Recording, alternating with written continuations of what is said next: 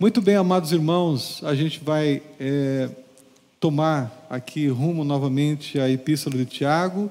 É, a gente está trabalhando o texto de número 1 e a gente vai ler à medida que a gente vai estudar. Peço para que você abra a sua Bíblia, e não apenas isso, mas para que você também possa compartilhar essa live. É, caso você esteja chegando aqui hoje pela primeira vez, a gente tem a primeira parte do, vers, do, do, do texto desse capítulo, que é do versículo 1 ao versículo 18. Hoje nós vamos trabalhar, como a pastora Samanta disse, do versículo 19 em diante. Né? E é um texto maravilhoso, e a gente vai já iniciar. Eu quero ler com você aqui, Tiago, o primeiro versículo, versículo de número 19.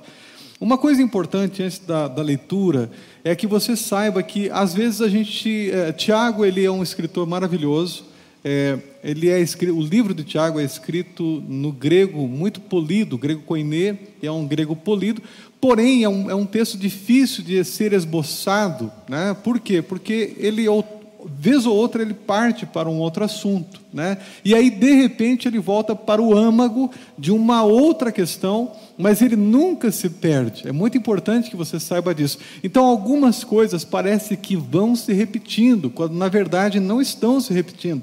Ele quer dar mais ênfase a algumas outras questões. Então é por isso que a gente pede para que você preste atenção, pegue a tua caneta e vamos lá, vamos seguir com essa aula maravilhosa de Tiago. Né? Tiago, o meu irmão de Jesus, você já sabe disso, discutimos a semana passada, que é muito importante a gente saber quem é o autor. Né? Porque quando você conhece o autor, você tem a empatia com ele, sabe de onde está vindo, do que, que procede, como é que é o seu coração em relação ao, ao, ao, ao entendimento da palavra.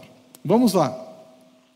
É, nós colocamos esse primeiro slide, a importância de praticar a palavra. Interessante que a gente não está é, fugindo do assunto ainda da prática da palavra. Só que nesse ínterim, ele vai tratar também de uma forma muito especial é, essas questões que serão abordadas novamente, sempre tendo em mente a questão da autenticidade, né, da aprovação, como a gente já disse no primeiro, na primeira parte desse uh, texto, que fala docmos, né, a palavra é aprovação, é, que sejamos autênticos quando passarmos por alguma aprovação. Ele vai falar agora, mais ou menos, dando essa ênfase na segunda parte. Meus amados irmãos, tenham isso em mente, sejam todos prontos para ouvir, tardios para falar e tardios para irar-se. É interessante que Tiago aqui, ele, é, ele vai dar a primeira ordem, né? como eu disse para você, ele tem muito, é, é, é muito parecido com o Sermão da Montanha, porém agora também a gente pode nos reportar, a gente pode se reportar também para Provérbios, o livro de Provérbios, porque aqui ele fala com essa ênfase pastoral, porém no imperativo. Né? Ele fala assim: olha, vocês precisam estar prontos para ouvir, tardios para falar, aliás, é, para falar, e também tardios para irar-se. Né? Ele vai falar então sobre ouvir, Marque esses três verbos aí. Está no slide também, eu acho que dá para a gente colocar aí de novo esse slide, só para você ver. Olha aí, a primeira palavra, ouvir. Né? Tenham em mente, sejam todos prontos para ouvir. Depois, falar. E em terceiro lugar, irar-se. Né? Eu acho que é importante a gente conectar né, esse texto, essa, esse momento, não significa, como a gente falou na aula passada, que ele está trazendo outro tema que nada tem a ver com o que ele estava falando no início do capítulo 1. Né? Então, a gente lembra que no início ele está falando sobre alegria na provação, né? que é para a gente se manter alegre. Por quê? Porque é nesse momento que a nossa fé está sendo provada, é desse momento que nasce a maturidade do crente e a perseverança, que é algo fundamental para a nossa vivência enquanto cristãos verdadeiros. E daí ele fala que para a gente passar pela prova, a gente deve pedir sabedoria. Ou seja, no momento da dificuldade, a nossa oração tem que estar voltada a pedir sabedoria de Deus para nos fazer entender aquilo que está acontecendo naquele momento Verdade. e como nós devemos agir nesse momento. Aí ele continua falando sobre que quando pedimos, quando a gente pedir sabedoria, é para a gente pedir com fé, sem vacilar, não ter um comportamento de instabilidade. Aí ele vem para o 19 falando da importância para a gente ter em mente que temos que ser prontos para ouvir, tardios para falar e tardios para se irar. E ele está exaltando a atitude de ouvir para a gente desenvolver esse comportamento e está falando para ser tardio em falar e se irar. Exatamente. Os comentaristas desse texto, né, o Moody, no caso, que é o que eu trouxe aqui, o Ju está acompanhando um outro. A gente está, na verdade, acompanhando o Moody, Mesclando, Douglas Moo, é. e também o pastor Hernandes Dias Lopes tem um livro muito bom que tem eh, o comentário de Tiago. Eles indicam para nós que essa indicação de Tiago, aqui, para ser pronto para ouvir e tardio para falar, é porque, muito provavelmente, os irmãos, durante as provações, estavam tendo essa atitude de falar demais, e nesse falar, muitas vezes, falando de irmãos, falando do próprio Deus, se queixando contra Deus e deixando a ira da provação, do momento, tomar conta. Então, veja como não tem nada desconexo. É Aqui verdade. ele está chamando atenção para essa atitude. Olha, prestem atenção, sejam prontos para ouvir, tardios para falar e para se irar. Tardios para isso. E nós vamos então desenvolver mais sobre essa Isso, questão. ainda sobre ouvir e falar, eu vou passar aqui para o próximo slide, vou pedir para que você leia com a gente, porque a gente anotou esse texto que está em Provérbios, capítulo 29, versículo 20, que fala o seguinte: Você já viu alguém que se precipita no falar? Há mais esperança para o insensato do que para ele. Ah, Mas olha que coisa bem forte, né, pastora? Aqui a gente está percebendo que a ênfase, sim, ela não é desconectada, porém uma- a gente percebe que ele está enfatizando ainda a questão de gente que fala demais. E aí a gente, como a gente falou que tem uma certa relação com provérbios, a gente pode falar que às vezes, às vezes, tem pessoas que falam muito falam, falam, falam e não consegue dar um ouvido atento para a outra pessoa. Você conhece alguém assim?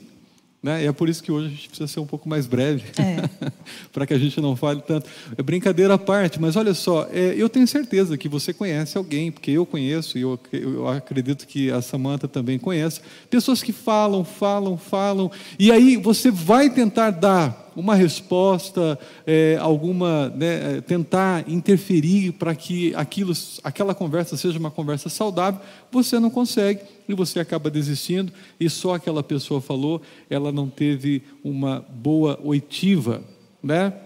Então a gente está perdendo muito o interesse em ouvir. A gente percebe isso muitas vezes é, dentro, por exemplo, num, de um casamento, quando não há esse tempo de qualidade. Ou seja, nem o marido consegue ouvir a esposa e tampouco a esposa consegue ouvir o marido. Isso é uma coisa muito difícil e também é, essa relação ela pode ser muitas vezes é, estendida para a família de uma forma geral. O pai que não fala com os filhos ou os filhos que não conseguem é, ter um entendimento em relação aos pais. E é muito importante que a gente siga este mandamento de Tiago, que a gente precisa aprender a esperar para falar e também precisa ter um ouvido atento às coisas. Porque se você não ouve, você não responde bem. Se você não ouve atentamente, você responde precipitadamente. E é o que Provérbios 29, 20 está falando aqui. Né? E o slide terceiro aqui para a gente passar rapidamente, olha só, Zenão, um pensador antigo, ele dizia: Nós temos dois ouvidos, mas apenas uma boca. Assim podemos escutar mais e falar menos. Não é só Zenão que falava, né? O, o, o, homem, o grande pensador Zenão, não, não era só ele que falava, não. A minha mãe e meu pai falavam também a mesma coisa, e eu tenho certeza que as pessoas falam isso. Olha, porque a gente precisa ouvir mais e falar menos. Essa é né? uma das grandes dificuldades dificuldades do nosso tempo, é, é o que eu geralmente trato em consultório essa dificuldade daquilo que a gente chama de comunicação assertiva, pessoas que não conseguem parar para ouvir, pessoas que não conseguem parar de falar e quando falam não conseguem se comunicar de fato, estão falando sobre si, estão impondo, estão falando de forma agressiva. Então, assim, é, Sempre, em algum momento, na terapia, a gente vai trabalhar essa questão da, da aprendizagem é, da comunicação assertiva, porque é um, uma das dificuldades da, da, nossa sociedade e que traz muitos problemas, muitos traumas e muitas dificuldades de convivência na família, na igreja, na sociedade, na escola, seja lá onde estiverem reunidos os homens, se não houver realmente essa sabedoria para falar, se colocar e para ouvir, a gente vai ter muitos males que nascem da, daí. Com certeza, uh, o seu consultório ele está cada vez mais lotado e cheio de pessoas que talvez não consigam uma escuta atenta dentro do seu lar ou então uh, com outras pessoas. Né? Então, eu acredito que a gente precisa aprender com o Tiago. Não, não que seja errado você fazer terapia, eu acho que é importante, porque às vezes a gente precisa de uma escuta atenta para um problema determinado e é muito importante, né? né? Especializada, né? Eu acho que é mais importante essa palavra, né? É uma escuta especializada. E às vezes é isso que você precisa, a gente precisa e nós aconselhamos muitas pessoas a fazerem mesmo uh, uma terapia nesse sentido. Mas um exemplo que a gente tem, por exemplo, uh, aliás é, que a gente tem, que é muito forte, é o Marta e Maria. Marta e Maria, elas estão ali preparando um jantar para Jesus. E de repente, Marta se vê totalmente atarefada e ela está preocupada porque Jesus está ali, o Mestre está ali dentro da sua casa e ela vê Maria. E quando ela enxerga Maria, o que, que Maria está fazendo? Maria está aos pés de Jesus, ela está escutando ela está dando essa escuta, né, essa oitiva especial para Jesus. E de repente ela se incomoda né, com essa situação de Marta, aliás, com essa situação de Maria, e fala: Senhor, pelo amor de Deus, eu estou fazendo tudo aqui sozinha, né? Será que Maria não pode se levantar daí onde ela está, tipo, não está fazendo nada, né? E me ajudar? E Jesus fala para Marta: Olha, Marta, Marta, né? Você está muito agitada.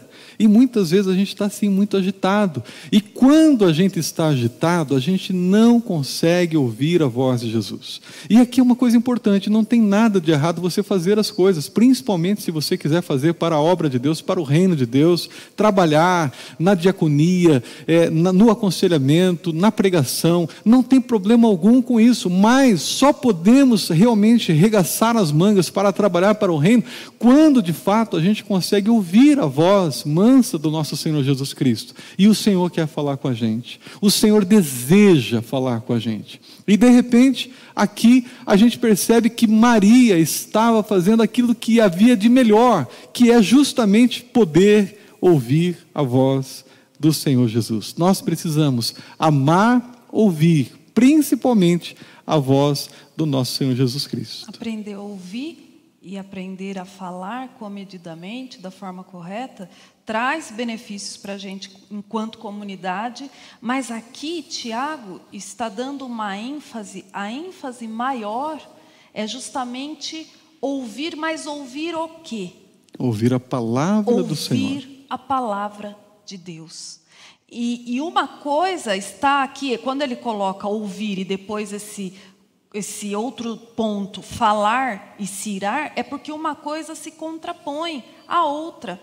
Quando a gente fala muito, e geralmente pessoas que estão passando por situação de provações, elas reclamam, né? elas murmuram, elas questionam, elas começam a, a falar de Deus como se Deus não fosse soberano, ou pior, como se fosse injusto. Elas estão cheias de si, pessoas que falam demais, né? estão cheias de si mesmo, querem falar da sua própria vivência, como se fossem o centro do universo, e parece que tudo que Deus fez ou deixou de fazer naquela situação é algo absurdo, eles não estão de acordo. Então, Tiago está apontando, é necessário ouvir, mas ouvir o quê? Ouvir a palavra de Deus. Por quê? Porque no verso 18, lá antes ainda da gente entrar no 19, ele fala que ele nos gerou pela palavra da verdade. Então, é, a ênfase é a palavra de Deus. Pessoas que falam demais precisam acabar com esse comportamento sendo ouvintes da palavra de Deus. Da palavra. Quanto mais a gente ouve da palavra, mais o nosso ego vai sendo quebrado e mais esse comportamento Aleluia. de falar, falar, Aleluia. falar, se queixar e murmurar e questionar sobre a justiça de Deus vai sendo quebrado e diminuído. Então a gente só pode vencer esse hábito que muitas vezes é maligno de falar muito, de reclamar muito, a partir do momento que a gente passa a ouvir a palavra. É verdade. E ainda existe uma outra, é, uma outra interpretação que os comentaristas vão dizer a respeito disso, que é uma provável acusação que existia entre os próprios irmãos, ou então daqueles que eram um pouco mais entendidos da palavra de Deus. Né? Então eles acabavam acusando os outros irmãos, porém estavam vivendo de uma maneira torpe. Né? E Tiago ele está fazendo justamente esse alerta. Olha, irmãos, vocês não podem fazer isso. Eles estavam dispostos a falar, a acusar, apontar o dedo, né? porém estavam vivendo impiedosamente. Tanto que Tiago ele vai enfatizar essa questão um pouquinho mais à frente. Né? E aí eu acredito, né, e inclusive alguns comentaristas também dizem que Tiago, quando estava escrevendo essa parte desse primeiro texto, ele tinha talvez Isaías capítulo 6, versículo 5, como a ênfase, né? e eu quero colocar aqui para você o capítulo, Isaías capítulo 6, versículo de 5 a 7. Olha só, você pode ler comigo? Aliás, vou pedir para que a Samanta leia, por gentileza.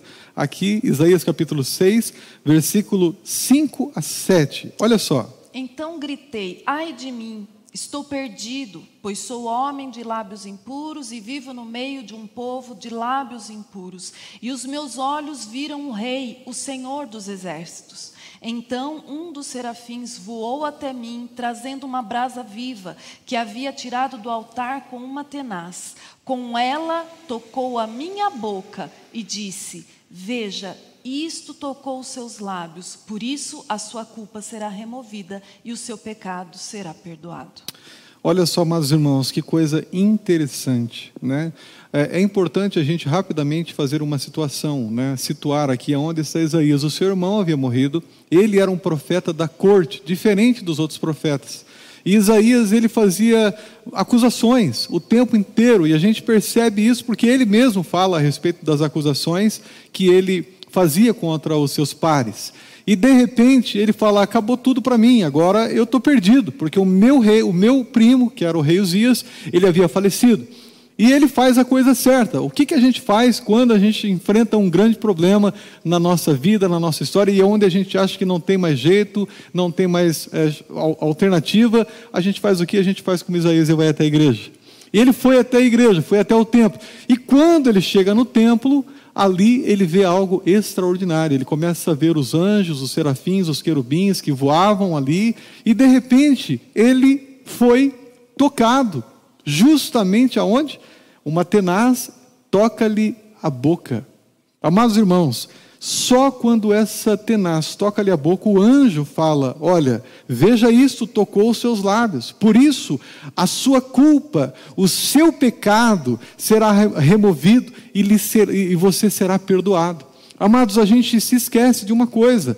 Muitas vezes, muitas vezes, a gente age de forma pecaminosa usando a nossa língua, acusando, acusando, falando e acusando os nossos irmãos, e a gente nem sequer para para pensar que nós estamos pecando.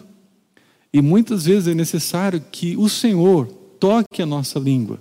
É necessário, muitas vezes, que haja um quebrantamento da nossa vida nesse sentido, nesse aspecto. Pessoas que falam precipitadamente, pessoas que falam impensadamente e muitas vezes provocam tragédias imensuráveis e não conseguem muitas vezes é, é, voltar atrás. Às vezes acontece tantas coisas ruins, por quê? Porque você fala, fala, fala, impensadamente fala contra a palavra de Deus, fala contra aquele que está falando a palavra de Deus, e você nem se percebe que está agindo contra o nosso próprio Deus. Você está pecando.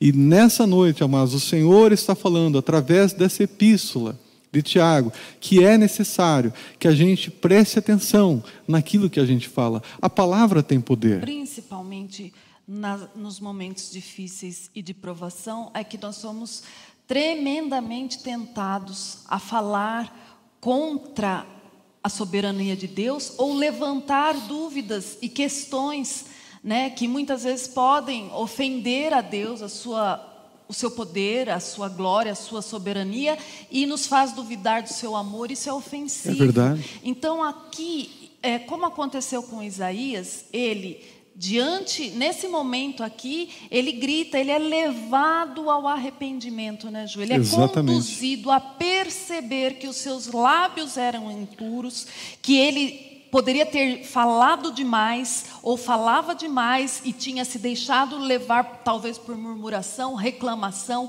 e ele é conduzido ao arrependimento nessa área e como prova de que isso era real, o Senhor envia o anjo e, e faz esse, esse ritual, esse gesto exatamente, né, exatamente. simbólico, onde ele então percebe que ele foi perdoado, tocado, abençoado. E assim Deus quer fazer com cada um de nós.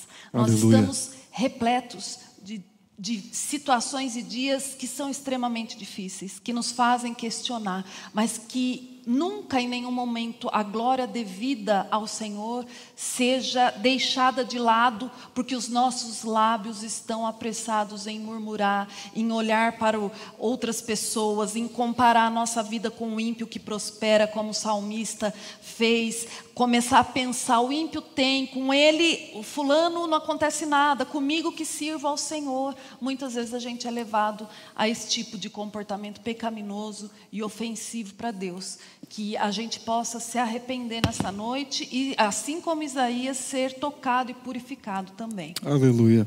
Então, amados, a primeira coisa, pronto para ouvir, depois, tardio para falar, e agora, ainda no primeiro versículo, uh, ele vai falar que nós precisamos ser tardios em irar-se. Né? Aqui o versículo é justamente isso, tarde, continua ainda no versículo 19, tardios em irar-se, nós colocamos aqui o Provérbios, capítulo 16, versículo 32, que fala, melhor é o homem paciente do que o guerreiro, mais vale controlar o seu espírito do que conquistar uma cidade. Olha que coisa é, impressionantemente, é impressionante que ele faz, que é uma comparação, né, tão parece que distante uma da outra, controlar o teu espírito, o teu ânimo, né, de falar, de se precipitar ou de se controlar numa determinada situação a conquistar uma cidade, né? E eu acho interessantíssimo isso porque há dois tipos de ira, né? O Hernandes Dias Lopes que vai falar isso. Há dois tipos de ira. O primeiro, a que machuca e fere todo mundo. Aquela pessoa que fala, não, eu vou arrebentar, vou falar porque eu sou sincero. Né? E muitas pessoas tentam encobrir os seus pecados, dizendo justamente isso. Olha, eu, eu falo mesmo, sabe por quê? Porque eu acho que a gente tem que falar, e não está pensando que está pecando, e muitas vezes provocando tragédias, nessa ação de falar e falar e acusar e falar, e aí tenta encobrir o seu próprio pecado, dizendo o seguinte: olha, eu sou sincero, gente, vocês vão me perdoar, mas vocês ficam aí com, com, com cuidados. Mas, amados irmãos, o Senhor, Ele sempre falou com muito cuidado com todos aqueles que eles falaram, a não ser que eram aqueles, os fariseus, que, que, na verdade merecia alguma coisa assim. Aí você pode falar, ah, mas o, as pessoas que eu falo são todas é, é, como fariseus, mas a gente precisa tomar muito cuidado com a nossa língua. De fato, o Tiago está falando isso, porque é importante que a gente leve a sério isso. E muitas pessoas que dizem né, que são sinceras e que, na verdade, falam mesmo, estão uh, pecando contra Deus, porque Deus ama todos e quer que todos é, é, se, se arrependam dos seus pecados. E hoje o Senhor fala com você, o Senhor fala conosco, para que a gente seja pronto para ouvir, seja é, é, principalmente não fique falando demasiadamente ou precipitadamente e principalmente que a gente seja tardio na hora de irar-se. E a segunda forma de explosão aqui de ira é aquela pessoa que ela se cala diante de todas as circunstâncias, porque ela acha que ela vai fazer uma bobagem, só que acontece, amados, que essa pessoa ela vai se queimando por dentro.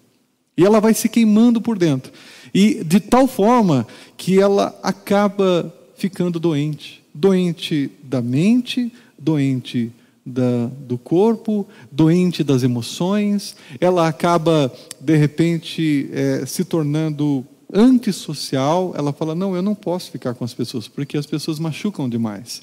E talvez você esteja nessa, hoje, talvez vivendo essa, dessa forma como o Tiago está falando essa explosão, essa ira, ela ficou tão internalizada, eu acho que a Samanta poderia falar um pouco mais a respeito disso, que você acabou é, ficando ado doente. Aparecem sintomas.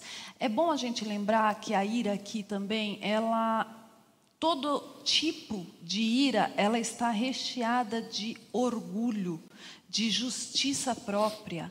Geralmente a pessoa que fala demais, ela está se justificando ou justificando o seu ponto de vista, né? A sua vivência. Ela está defendendo, se defendendo, defendendo aquilo que acredita. Então está recheado de orgulho, né? Então, por isso que a palavra diz que a gente vai se irar, a gente pode até se irar, mas não é para pecar.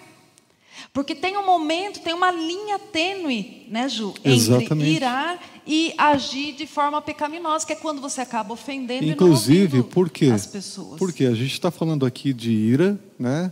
A palavra de Deus ela vai falar em outros momentos também sobre a ira. Ira de Deus, né, a ira de Deus, e também existe um texto que fala: Não se ponha o sol sobre a vossa ira, a gente vai falar sobre esse texto.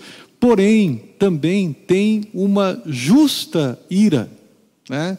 E a gente não colocou aqui no slide, mas a gente gostaria de falar que muitas vezes é, é, essa ira, né, que a gente pode chamar de justa, é aquela ah, pela qual você se assemelha a Deus. No seguinte aspecto: é a ira contra a pobreza, é a ira contra a injustiça dos homens, é a ira contra alguma coisa ruim que aconteceu e você percebe que é um governo corrupto que permitiu que determinadas coisas acontecessem, como, por exemplo, ah, na situação lá de Gramadinho, de coisas assim catastróficas que aconteceram. Por quê? Porque é, foi uma, a culpa é, é do homem. Né? O homem é, fez tanto mal que acarretou de repente em algo muito ruim, morte de muitas pessoas. Então você de repente acende uma ira dentro de você por essa justiça. E aí a gente também pode considerar um terceiro fator aqui, a terceira ira, que seria a ira justa de Deus, quando a gente se coloca nesse sentido como alguém que está muito parecido com Jesus, né, e olha determinada situação, determinada circunstância e fala: nós precisamos agir. Porque muitas pessoas estão perecendo por causa da falta de justiça. Tá? Então, essa é a ira, é, a terceira ira que a gente poderia conversar um pouco nesse caso. Uhum. E continuar aqui em relação a isso, olha só o que ele diz aqui no segundo, no, nesse outro slide. Né? A gente separou aqui, a gente falou sobre ah, aquela pessoa que acaba muitas vezes falando porque acha que é normal falar e falar e falar Porém, aqui em Gálatas 5, versículo 23, Samanta pode ler para a gente, por favor?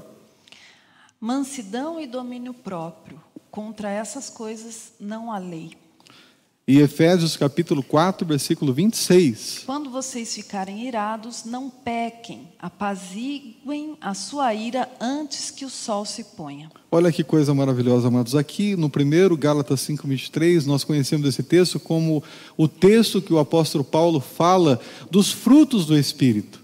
Aqui o Tiago está dirigindo essa carta para pessoas que são convertidas, os judeus que aceitaram Jesus Cristo como Senhor, como seu Criós. Tanto que Tiago se apresenta, né, eu, Tiago, servo do Senhor Jesus Cristo. Né? Então, essas pessoas precisam entender que a partir de que o Espírito Santo de Deus esteja habitando dentro de si, elas então elas vão apresentar um fruto do Espírito, aliás, todos os frutos do Espírito, mas especificamente falando aqui na carta de Tiago, o domínio próprio. O domínio próprio. O que é dominar-se? É justamente você conter a ira, no, no, momento que ela acontece com maior explosão, sendo capaz, inclusive como uma bomba, quando ela, ela explode, ela acaba estilhaçando e destruindo tudo ao seu redor.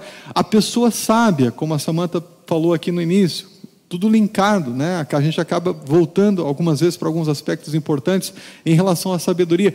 Ela então, ela vai fazer com que essa essa bomba, ela ela fique ali naquele momento. Não, não vou controlar isso. Eu vou ter domínio sobre essa questão, porque eu sei que se isso aqui explodir, vai sobrar para todo mundo que está aqui, inclusive para mim mesmo.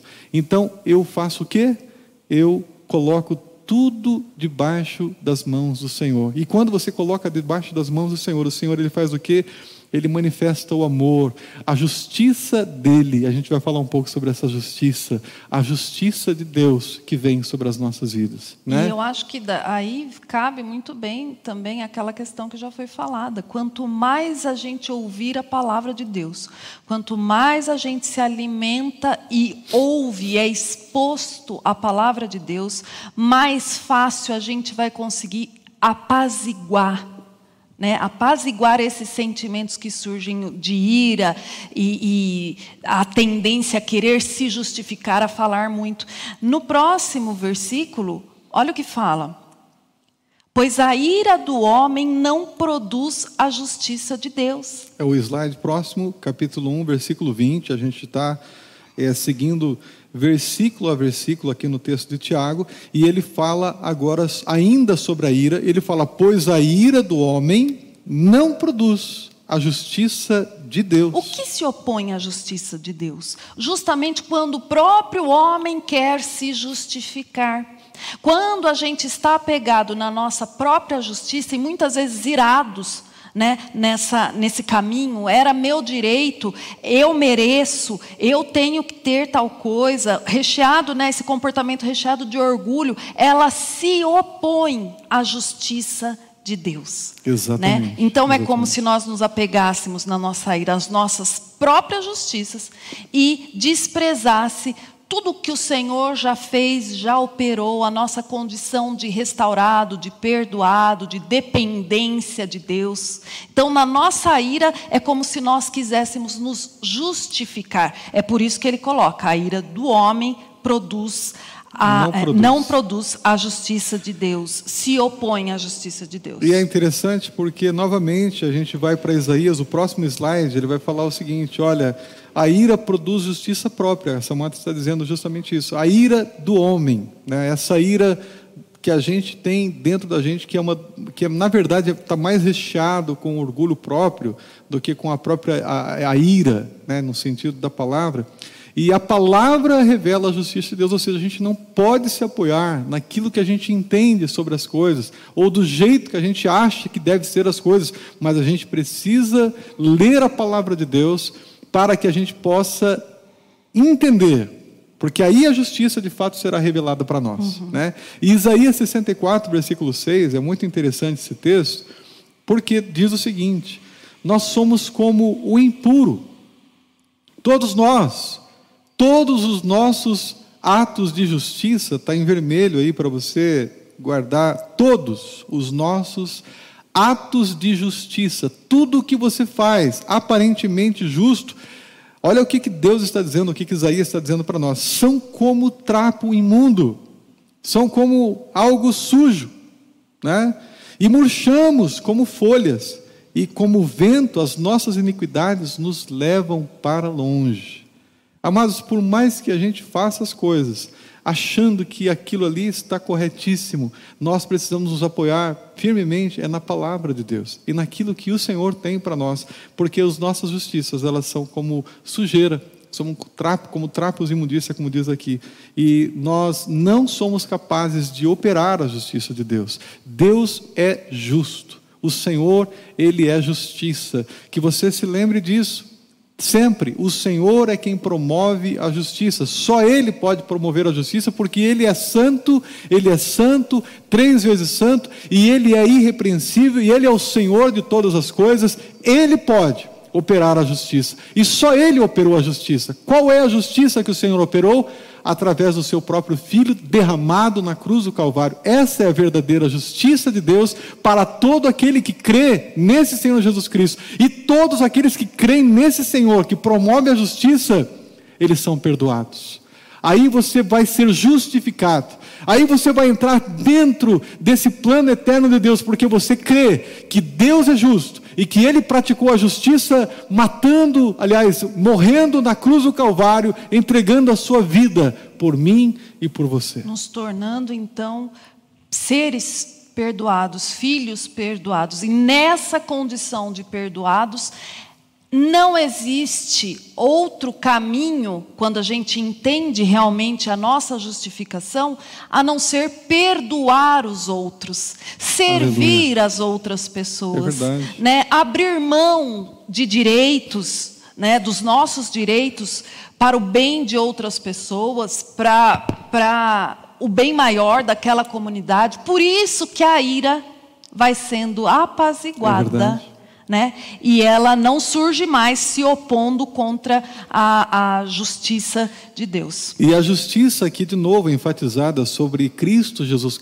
Jesus Cristo morrendo na cruz do Calvário, a gente vai ter agora no próximo slide, porque ele fala assim: portanto, vocês que são purificados, portanto, livrem-se de toda impureza moral e da maldade que prevalece, e aceitem humildemente a palavra implantada em vocês, a qual é poderosa para quê?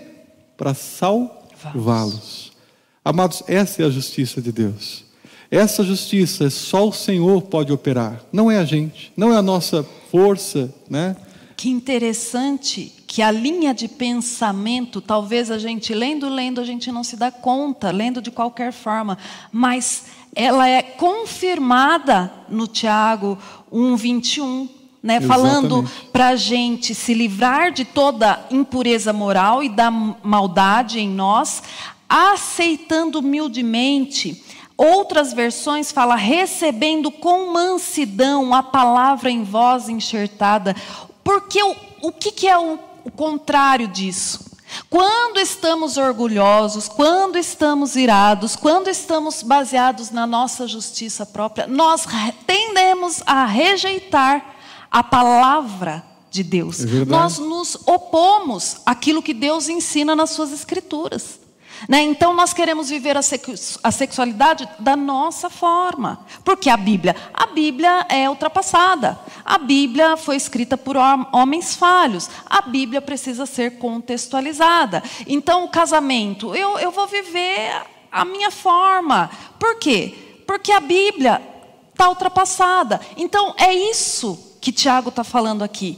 Aceite humildemente a palavra que foi enxertada em você. E que bênção ser Aleluia. reter a palavra Meu enxertada é. em nós, né? colocada, plantada. Mas ele está falando, precisa de humildade.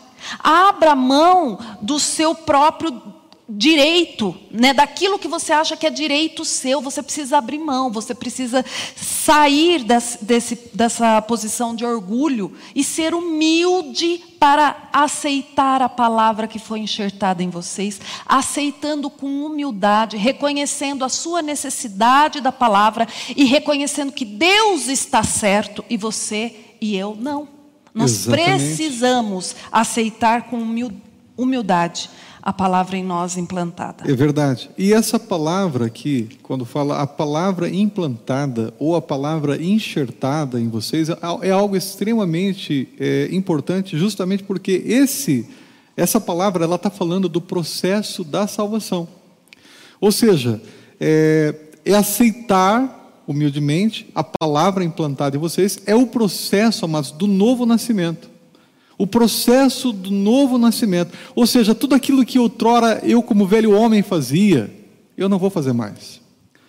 Aquilo que outrora é, era prazeroso para mim, mas eu percebo que vai contra a vontade do meu Senhor, eu vou deixar de fazer. E aí a pessoa fala, ah, mas então ser crente né, é, é, é, deixar todos os prazeres de lado. Ah, mas você não tem ideia o prazer que o Senhor Jesus Cristo promove para aqueles que aceitam a Jesus Cristo e agora possuem uma nova identidade. A gente anda agora diferente, porque a gente anda em é, é, novidade de vida. E o prazer do Senhor, o prazer que o Senhor nos traz, é muito superior, ele suplanta todo o prazer que a gente tinha outrora é, com o mundo e com, a, essa, com o frenesi que a gente achava que era importante, mas a gente acaba caindo é, é, num, num, numa amargura tão intensa. Eu percebo, eu já vi muitas pessoas, amados, que fizeram, que cometeram todos os tipos de pecados e viveram uma vida dissoluta, uma vida buscando prazer pelo prazer. E aí a gente vai conversar com essas pessoas, a Samanta e eu já tivemos a oportunidade de falar com essas pessoas, essas pessoas estão vazias. Essas pessoas estão deprimidas. Elas falam, elas chegam para a gente e falam: Eu não sei o que, que eu fiz com a minha própria vida, o que, que aconteceu comigo. E de repente, aquele vazio, amados, a gente começa a falar de Deus e daquilo que é, é, realmente move o nosso coração. Aquela pessoa, aquele olho que outrora estava ali apagado, começa a brilhar. E de repente, aquela pessoa que outrora estava longe do Senhor, ela aceita Jesus Cristo e ela começa a viver essa vida de uma forma diferente. E são, as melhores, são os melhores cristãos que nós temos hoje, pessoas que perceberam que todo aquele prazer, aquela, aquele prazer que ele, que ele tinha nas coisas, nefastas, agora não vale mais nada, porque eles preferem seguir a Jesus Cristo, porque eles preferem viver a vida como ela vale a pena ser vivida, que é justamente a vida que Jesus dá para a gente. Esse é o processo do novo nascimento. Em 1 Pedro capítulo 2, versículo 2, isso não tem no slide, a gente colocou aqui, que diz o seguinte, porque tem a mesma característica desse texto, né? Desejai ardentemente, como crianças recém-nascidas, o genuíno leite espiritual, é, para que por ele vos seja dado crescimento para a salvação. É a mesma analogia. De novo, você precisa crescer, eu preciso crescer nesse processo da salvação. A gente é, acredita muito no batismo. A gente estava conversando esses dias sobre o batismo. Você, muitas pessoas acreditam que batizou está tudo ok, né? Muitas mães chegam e falam assim: Não, é, pastor, por favor, batiza meu filho. Eu estou desesperada para que o meu filho se batize. Ah, mas é importante, sim. O batismo é uma confissão pública é, de que o Senhor, Jesus é o teu Senhor agora. Porém, não é o fim. A salvação ela é processual e aqui Tiago está enfatizando justamente isso. Vocês que receberam humildemente a palavra de Deus, livrem-se de toda a impureza moral, livrem-se da maldade que prevalece e aceitem, aceitem a palavra de Deus. Aceite a palavra de Deus que está implantada em você. A qual é poderosa para salvá-los. Aqui Aleluia. Tiago está sinalizando para grande importância da, do conhecimento, do fato de a gente passar a desejar a palavra, porque é ela que é poderosa Aleluia. para operar oh, a salvação a que precisamos, que estamos carentes e precisamos. Então, o que, que acontece? O que, que Paulo tá, é, Tiago está criticando aqui, sinalizando aqui? Que se você é uma pessoa que faz boas coisas, tem bons comportamentos, é um exemplo moral na sociedade, é um bom pai, um bom filho, é uma pessoa exemplar na comunidade, porém, você ignora a palavra de Deus, ou você vive como se não houvesse palavra de Deus, ou pior, discorda dos preceitos contidos na palavra de Deus, você está completamente condenado. É a palavra de Deus, Aleluia. o conhecimento e a revelação da Sua palavra que opera a salvação. Ainda que você seja uma excelente pessoa, você está profundamente perdido e condenado sem a palavra de Deus. Então, até para nós cristãos, eu gosto de ir no monte, eu gosto de jejuar, eu gosto de movimento, eu gosto do culto das mulheres, eu gosto de fazer reunião, eu gosto de fazer bazar, eu gosto de fazer um monte de coisa. Só que na sua vida não tem espaço para a palavra de Deus. Você está se enganando. É uma falsa religião, porque somente a palavra é poderosa para operar a salvação. Aleluia. Amém. E o próximo slide, versículo 22. Sejam praticantes da palavra e não apenas ouvintes, enganando-se a si mesmos. A Samanta acabou de falar, na verdade, ela praticamente explicou esse texto. É, há muitas pessoas que acreditam que relacionar-se com Deus é ir à igreja, é pegar um texto bíblico e ler, e, e, e muitas vezes estão se enganando, porque são apenas é, ouvintes. Né? E não praticantes da palavra de Deus. Tiago é. está falando aqui que parece que há uma é, é dicotomia. Uma, uma dicotomia, né? uma, é uma, é uma antagonia que está acontecendo, porque parece que há um interesse, na verdade, quando na verdade você está totalmente longe. Na verdade, ele faz né? uma crítica aqui que a, a, falando sobre a importância da palavra, de que não adianta a gente ter um, um comportamento modelo, mas não aceitar, viver como se não houvesse a palavra de Deus, ignorar a palavra é perdição. É porque ela opera em nós a salvação. Porém, agora ele sai desse extremo de pessoas que às vezes têm um comportamento excelente, moral, mas ignora a palavra e vai para um outro extremo, criticar um outro extremo que acho que era uma tendência na época, de pessoas que amam a palavra, que zelam pela palavra, que estudam, que está sempre envolvido em saber e aprender cada vez mais da palavra. Porém, não passa disso. Parece que vive uma vida totalmente dissociada não daquilo que ouvem, né? mas não praticam. E o versículo, aliás, o, o versículo seguinte que eu vou passar aqui para vocês, é do versículo 23 ao 25, agora já são três, e nós já estamos quase chegando no final. Diz o seguinte: é, aquele que ouve a palavra, mas não a põe em prática, é semelhante a um homem que olha a sua face no espelho. E depois de olhar para si mesmo, sai e logo esquece a sua aparência. Mas o homem que observa atentamente a lei perfeita que traz a liberdade, e persevera na prática dessa lei, não esquecendo o que ouviu, mas praticando, será feliz naquilo que fizer. Novamente, aqui eh, Tiago está enfatizando o ouvinte né, do praticante. Ele está diferenciando que a gente precisa ouvir. Mas não apenas ouvir, mas essa palavra que a gente ouve, ela deve estar enraigada, criar raízes dentro de nós, a, a ponto de quando de repente a gente precisar dela, a gente se lembre dela. Imediatamente. É por isso que ele está falando: olha, a gente precisa ouvir a palavra de Deus, e não apenas ouvir a palavra de Deus, porque é pelo ouvir que nós somos, é, a palavra diz isso, né? Que é pelo ouvir que nós somos transformados, é pelo ouvir que a gente chega até Jesus. Porém, que a gente precisa também colocar em prática. Né? E aí ele compara aquele homem que olha no espelho, e você com certeza já se olhou no espelho hoje, né? porque todo mundo, todo dia, deve se olhar no espelho, mas muitas vezes olha no espelho, e aqui há duas versões né, que a gente acha interessante, eu e a Samanta até falamos várias e várias vezes a respeito disso, e a gente gostaria de passar para você. A primeira é que, às vezes, aqui a interpretação é que na Ara está escrito assim: o seu rosto natural. Né?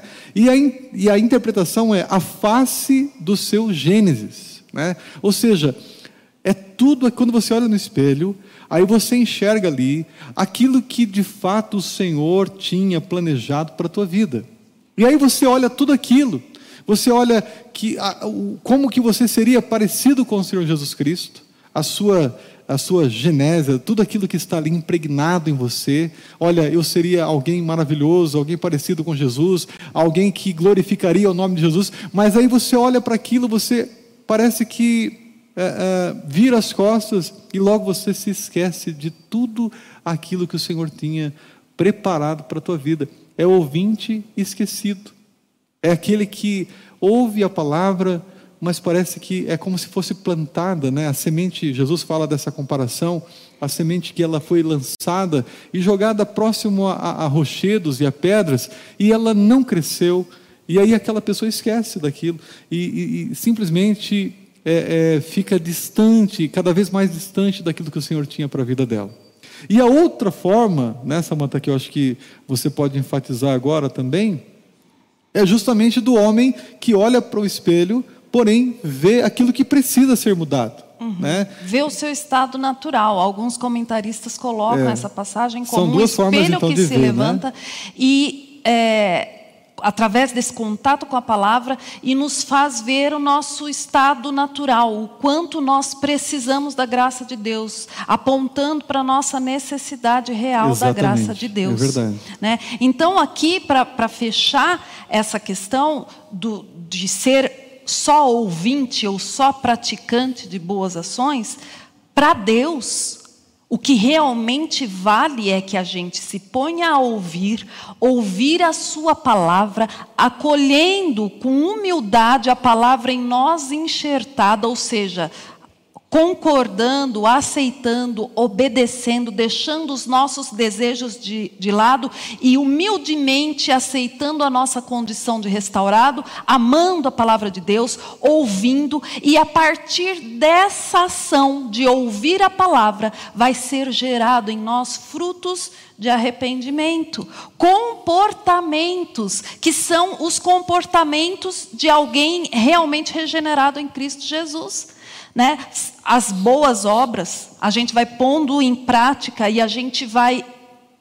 Ele vai falar, ele vai terminar falando sobre isso cuidar das viúvas, dos órfãos, estar atento à necessidade do outro. Aquele que nasceu de novo, ele sai do núcleo onde ele é o centro e ele consegue observar a necessidade do outro, se compadecer e ter o desejo de ajudar, sem divulgar, sem aparecer, porque o foco não é ele, o foco é Jesus. E a gente ainda não podemos, não podemos deixar aqui uma coisa muito importante, se puder colocar o slide novamente para nós, aqui na segunda, na segunda parte desse texto diz: Mas o homem que observa atentamente a lei, acho que uh, vocês colocaram o slide para a gente aqui, ó. Mas o homem que observa atentamente, isso mesmo, a lei perfeita, né? a lei perfeita que traz a liberdade. A lei perfeita que traz a liberdade. Parece de novo que Tiago está provocando em nós um choque né, de antagonia. Parece que mas espera aí, quando a gente fala de lei, a gente não está falando daquilo que é, nos prende, e aqui ele está falando justamente o contrário. Essa lei do Senhor, ela promove justamente a liberdade. Nós só somos verdadeiramente livres quando nós é, estamos debaixo. O que, que é essa liberdade? De é a capacidade de hoje agir de acordo com o que a palavra diz. Antigamente estávamos escravos do pecado. Né? Então, ainda que você fosse simpatizante da palavra de Deus, você não consegue alinhar a sua vida à prática daquilo que a Bíblia instrui. Você não consegue, porque você é escravo do pecado. Agora, diante do novo nascimento, da graça de Deus, da restauração das nossas vidas, agora somos livres. O pecado não domina mais. Aleluia. Estamos libertos para andar de acordo com o que a Bíblia orienta, ensina e deseja, com a vontade de Deus. Por isso que ela coloca essa, esse choque, né, dessa liberdade que a lei perfeita traz a liberdade. A liberdade é o dizer, agora, não quero mais andar dessa forma, posso obedecer a palavra e consigo, pela graça de Deus e o, e o Espírito Santo que está operando é, essa mudança em nós. Então, somos livres do pecado, livres para obedecer a Deus hoje. Nós vamos então para a próxima, para o próximo slide, que ele vai falar sobre aqueles que são é, nascido de novo, desses que receberam a palavra enxertada em vocês, ele vai ler, a gente vai ler agora Tiago 1, 26 e 27. Se alguém se considera religioso, mas não refreia sua língua, engana-se a si mesmo. Sua religião não tem valor algum. A religião que Deus, o nosso Pai, aceita como pura e imaculada é esta: cuidar dos órfãos e das viúvas em suas dificuldades e não se deixar corromper pelo mundo. Aleluia. Amados, é exatamente isso. Ele está falando que há uma necessidade hoje é, da gente unir aquilo que a gente ouve e praticar aquilo que ouve. Ou seja, sermos praticantes da palavra. O que a gente enxerga muitas vezes é um grande abismo que nós professamos, daquilo que nós professamos e de fato daquilo que nós vivemos. Entre aquilo que nós fazemos né, e, e daquilo que nós muitas vezes só falamos. E, e é interessante que ele fala que, olha, é necessário que você pratique a palavra, senão nós vamos viver uma, uma religião, amados, esquizofrênica e totalmente farisaica. É totalmente farisaico porque a gente vai viver de rituais. Ah, eu vou na igreja, eu dou dízimo, eu sei, então está tudo ok. Quando na verdade o Senhor está dizendo que não. Na verdade, o Senhor busca conosco um verdadeiro relacionamento e a partir desse relacionamento ele vai ser manifestado em boas obras. Aquele que está ligado, porque religião significa, é, é, palavra, vem da palavra religare, ou seja, aqueles que está, aquele que está conectado com a palavra, aquele que sabe que, que precisa obedecer à palavra, então ele não está desconectado. Ele está ligado, conectado com a verdade e automaticamente ele vai produzir bons frutos, automaticamente ele vai entender que a verdadeira religião, esse, essa conexão que a gente tem com Cristo, ela vai fazer com que a gente cuide dos órfãos, cuide das viúvas. Né? E aí a gente tem mais um slide que eu vou pedir para a Samanta ler para a gente, é o último slide que está aqui em Mateus capítulo 12, versículo 34 e 35, porque a gente vai colocar para vocês ah, que, que, na verdade, Tiago coloca um teste, né? é um teste para os verdadeiros cristãos. Primeiro, ele deve conter a sua língua, ele deve ter domínio próprio. Jesus disse que a língua é que revela o coração. Está aí Mateus capítulo 12, 34 e 35, e diz: Raça de víboras, como podem vocês que são maus dizer coisas boas? Pois a boca fala do que está cheio o coração. O homem bom do seu bom tesouro tira as coisas boas, e o homem mau do seu mau tesouro tira as coisas más. Uma língua controlada, amados, significa um corpo controlado. A língua está apontando para o seu interior e para o seu corpo. É isso que o Tiago está falando. Então, assim, não adianta ter uma língua felina, é, fofocar, julgar, condenar pessoas, falar a respeito, demasiadamente a respeito de si mesma e, é, e de outras pessoas. Não adianta você ter a sua língua desenfreada, mas falar, não, eu sou crente, ou eu sou cristã, eu sou salva, porque a sua língua está apontando para aquilo que o seu coração está cheio, e não é salvação né? no caso desses comportamentos. Exatamente. E então é, ele, o Tiago está querendo acabar de uma vez por todas com essa é, incongruência. Incongruência. Essa incongruência. É, a sua língua está apontando para o estado real do seu coração. Presta atenção nisso. Não adianta falar que é salvo se a sua língua está apontando para o oposto. E o versículo de Provérbios, ele está ainda falando sobre essas pessoas que estão dissociadas de uma vida de fato com Jesus, que apenas é, é, é ouvem a palavra e não praticam, e aí ainda faz como o Senhor odeia. A palavra de Deus diz em Provérbios 6, versículo 19. Antes ainda fala é, que há seis coisas que aborrece a Deus, a sétima ele abomina, e aí, versículo 19, ele fala, ele fala a testemunha falsa que espalha mentiras e aquele que provoca discórdia entre irmãos. Ele está aqui autenticando os cristãos, dizendo: vocês não podem praticar tais coisas, dizer que são crentes e praticar essas coisas. E o verdadeiro crente, ele tem compaixão pelos necessitados, foi o que nós lemos agora, o que a Samanta falou. Ele não é narcisista, ele não fica pensando em si, mas ele olha a necessidade do, do outro e ele dá o pão para aquele que tem fome, ele ampara aquele que está caído, ele levanta aquele que está caído e ele sustenta na graça perfeita do Senhor Jesus Cristo essas pessoas. Ou seja, somos praticantes da palavra de Deus. Amém. Nós estamos encerrando esse primeiro capítulo. Amém. Eu agradeço a Deus pela presença de todos vocês aqui. Eu estou aqui no YouTube e estivemos aqui com muitas pessoas. Louvo ao Senhor pela sua vida.